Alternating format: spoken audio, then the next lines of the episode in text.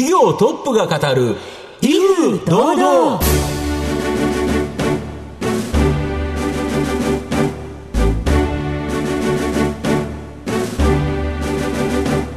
毎度相場の福の神こと藤本信之です。アシスタントの飯村美希です。この番組は巷で話題の気になる企業トップをお招きして番組の指揮者的役割である財産ネット企業調査部長藤本信之さんが独特のタクトさばきでゲストの人となりを楽しく奏でて紹介していく企業情報番組です。今回はですね、はい、東京駅近くにあるですねあるまあ、ソフトウェアの業界では圧倒的にナンバーワンの企業をご紹介したいなと思います、はい、はい、どうぞ皆さん番組最後までお楽しみください。この番組は企業のデジタルトランスフォーメーションを支援する IT サービスのトップランナーパシフィックネットの提供財産ネットの制作協力でお送りします。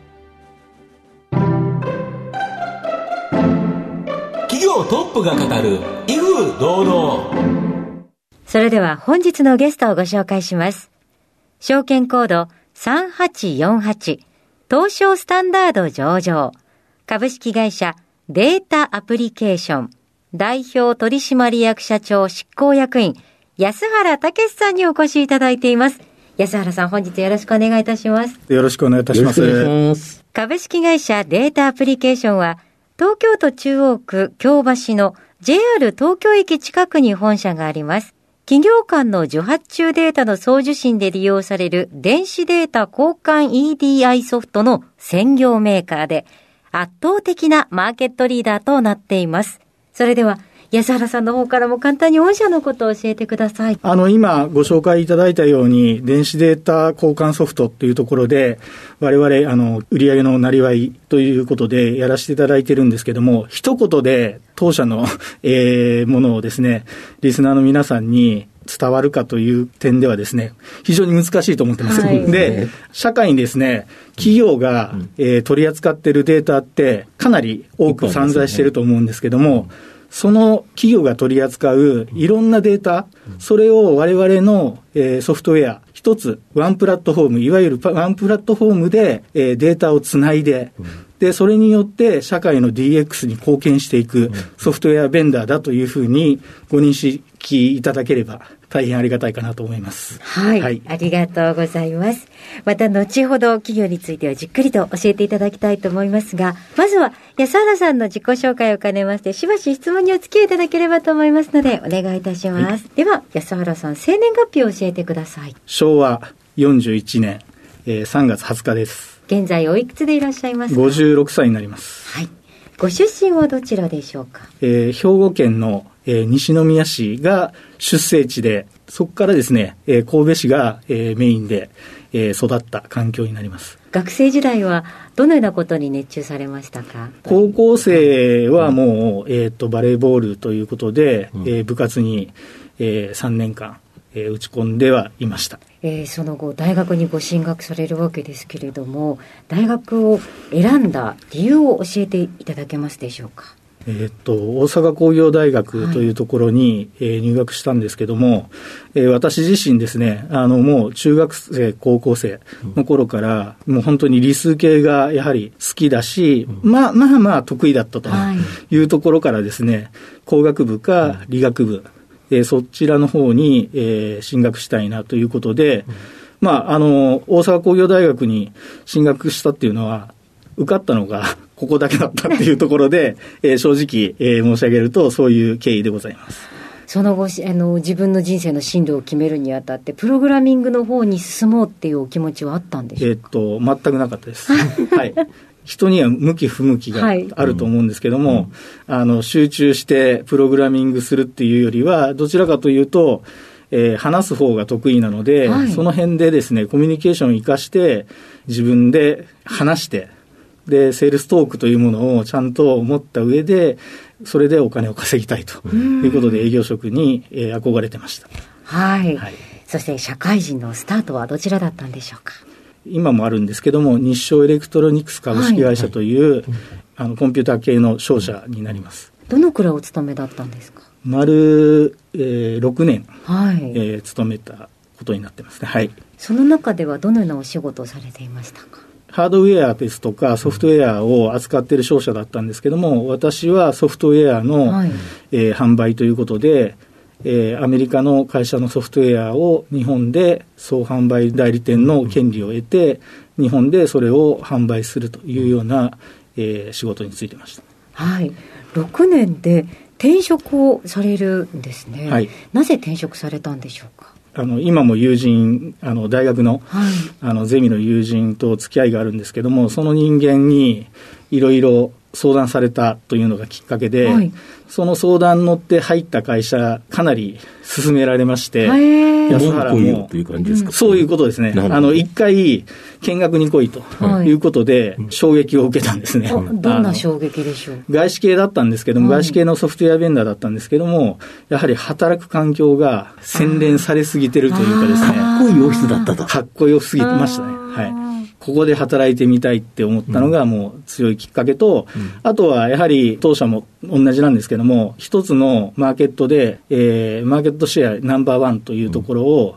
築き始めている会社でしたので、やはりそういうところは今後やっぱり強いということもあって決意しました。転職先では何年ぐらいお勤めだったんでしょう？約13年ですかね。ああ、結構長くお勤めだったんですね。そ、ね。はい、その後、このデータアプリケーションには、えー、どのようなご縁があったんでしょうか？その外資系の会社を辞めた後ですね、フリーで、えー、実はあの1年ほど活動している時期があったんですけども、はい、まあそろそろもう一度会社に入って、ちゃんと仕事をしようと、えー、思った時にですね、あの世の中、リーマンショック。というところで、まあ、外資系も含めですね、採用がフリーズになっている状況の時で、ある人材紹介の会社からですね、紹介されたのが今の当社になってまして、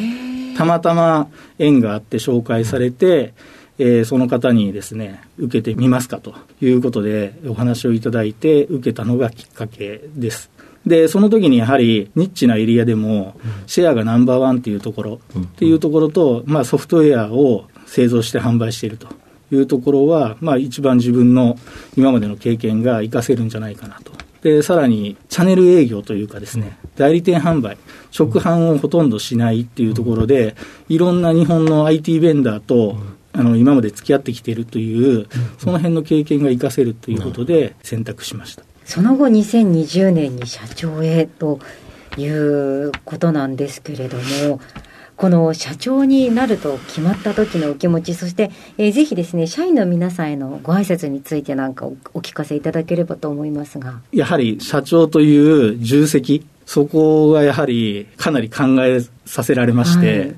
で、やはり、あの、社員だけではなくて、そのご家族も含めて、やはり自分の舵取り一つにとって、ひょっとしたら、えー、変わってしまうという重責があるので、引き受けるにあたっては考えさせられましたけども、はい、まあい、いざですね、なるというような話をしたときに、周りが協力的になってあの、これから支えるというふうに話してくれましたので、えー、その辺のところに、あの、おとぎを感じて、引き受けたというところです。で、社員、特に若い人に関しては、やはり今まで通りの、えー、仕事のやり方、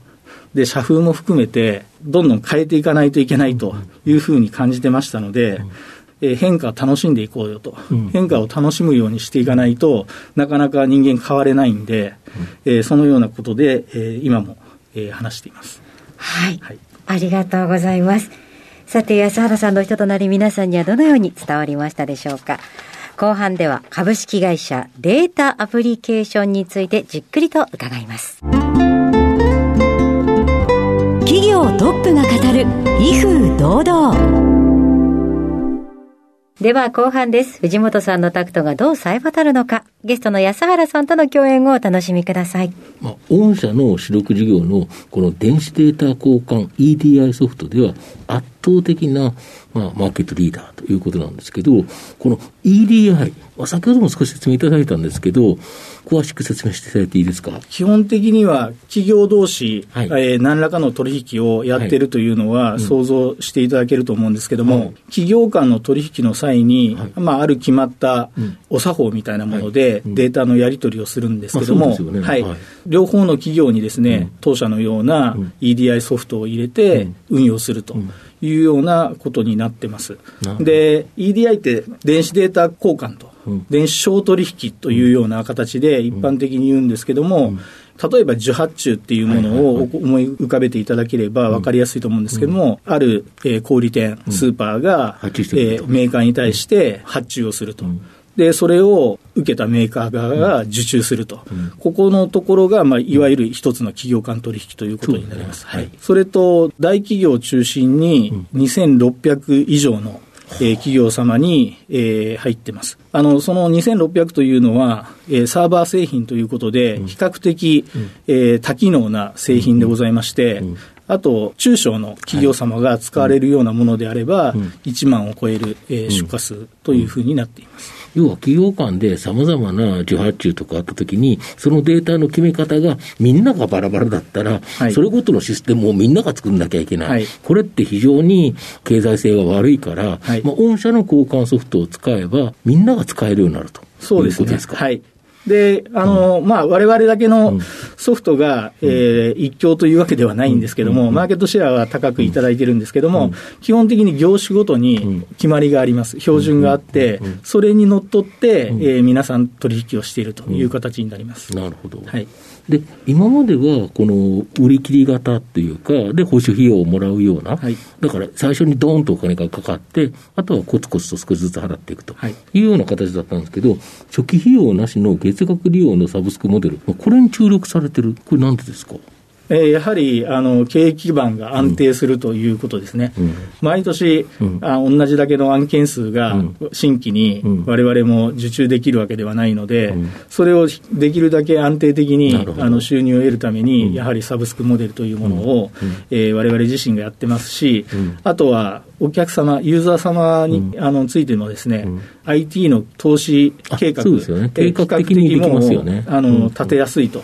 決まった金額でずっと、えー、毎月お支払いいただくということで、5年後、10年後っていったところを見据えても、あの予算が立てやすいというふうに、えーまあ、ユーザーさんにとってもメリットがあると。いうふうに思っています。なるほど。で御社、中期経営計画出されてるんですけど、はい、この総売上に占めるストック型売上高比率、3年以内に過半数にすると。えー、っと、7割、7割70%以上ということで、過半数じゃなくて、もっといくと。えーはい、うん、あの現時点でも、うん、えー、それに近いような、うん、えー、数字になっていますので、うん、中期経営計画で発表させていただいている7割というのは、うん、えー、かなり見えてきている数字というふうに認識してます。なるほど、はい、あと、EDI と社内業務システムのつなぎ込みを狙うようなデータ変換、加工、データベースで連携を担うシステム構築、まあ、こういうところにも注力されてるとか今はどちらかというと、ここにもうかなり戦略的に、うん、えー、フォーカスして、うん、活動しております。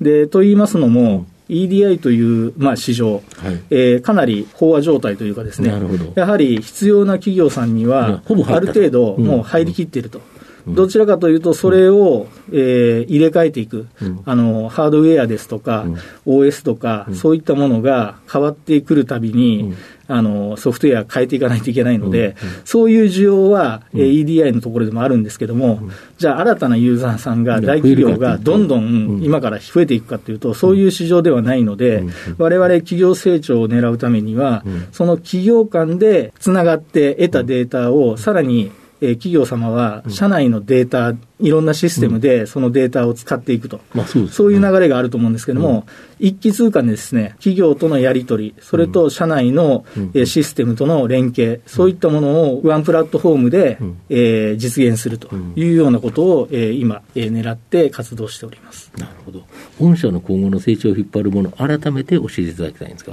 えー、いろいろあると思ってます。はい、で、まず、やはり、あの、私含めた経営陣の、強力なリーダーシップっていうものは、うん、えー、必要なんだろうなというところと、うん、あとは、えー、優秀な人材、はい、えー、これを、ね、えー、今以上に、まあ、獲得していくということと、うん、あと既存の従業員の教育、ここにも力を入れていきたいというふうに考えています。まあ、この辺が、えー、今後重要になるかなと思っています。では藤本さん最後の質問をお願いいたします。あなたの心に残る四字熟語を教えていただきたいんですが。有言実行ということで、うん、あの常日頃ですね、うん、あの特に私営業出身なんですけども、はい、営業の経営の社員に関しては、うん、えー、ここを、えー、かなり意識して話をしています。まあなぜかとい。うところなんですけども、はい、その前職、外資系のソフトウェアベンダーにいたときに、あの上司からですね、やっぱり有言実行が一番偉いんだということを言われてまして、まあ、何を言ってるかっていうと、営業はちゃんとプランを立てて、コミットして、その数字をちゃんとやりきると、そいつが一番偉いと、そいつを一番評価するんだと。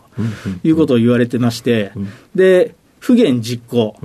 まあ、何も言わないんだけども、結果的になんかこいつ数字がいいなっていうやつ、まあ、運が良かったりするやつもいるんですけど、そういうやつは、有言不実行より評価しないって実は言われたんですよ。ちゃんとプランを立てて、やることをやったけども、それをまあ上司がちゃんとそのプランを認めて、やることやったんだけども、不幸にも数字いかなかったっていう人間ですよね。それと、不言実行って、たまたま言ったっていうやつ、うん、じゃあどっち評価するかって言ったときには、やっぱりちゃんとプランニングした人間の方が評価するよっていう、その辺のところがあって、やはり有言実行っていうのは、一番私も、えー、評価するということを常日頃営業の人間には、なるほど、組織で戦ってるんだから、そうですね、ちゃんと有言してもらわないと、確認ができないと、ね、はい、それは多分私自身にも言えると思うんですけども、うん、やはりあの上場企業ですから、外に今年度、これぐらいやりますと、うん、中期経営計画もそうですけども、そ、ね,、の辺を、ねはい、それを何も言わずに、なんかいい数字いったからっていうのは、まあ、世の中からも多分、偶然言ったんでしょっていうふうに思われがちなので、その辺のところは意識して、えー、これからもちょっと行動したいなというふうに思っています。はい、ありがとうございます。改めまして本日のゲストは、証券コード3848東証スタンダード上場株式会社データアプリケーション代表取締役社長執行役員安原武さんでした。安原さんありがとうございました。ありがとうございました。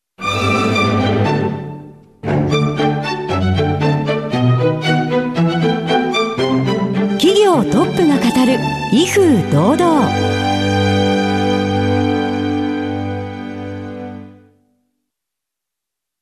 企業のデジタルトランスフォーメーションを支援する IT サービスのトップランナー、東証スタンダード、証券コード3021パシフィックネットは、パソコンの調達、設定、運用管理からクラウドサービスの導入まで、企業のデジタルトランスフォーメーションをサブスクリプションで支援する信頼のパートナーです。取引実績1万社を超える IT サービス企業、東証スタンダード、証券コード3021パシフィックネットにご注目ください。お送りしてきました企業トップが語る威風堂々そろそろお別れのお時間です今日のゲストは株式会社データアプリケーション代表取締役社長執行役員安原武さんでした。そして安原さんの選ばれました四字熟語は有言実行でございました。それではここまでのお相手は藤本信之と飯村美希でお送りしてまいりました。次回のこの時間まで。ほなさいなら。この番組は企業のデジタルトランスフォーメーションを支援する IT サービスのトップランナーパシフィックネットの提供財産ネットの制作協力でお送りしました。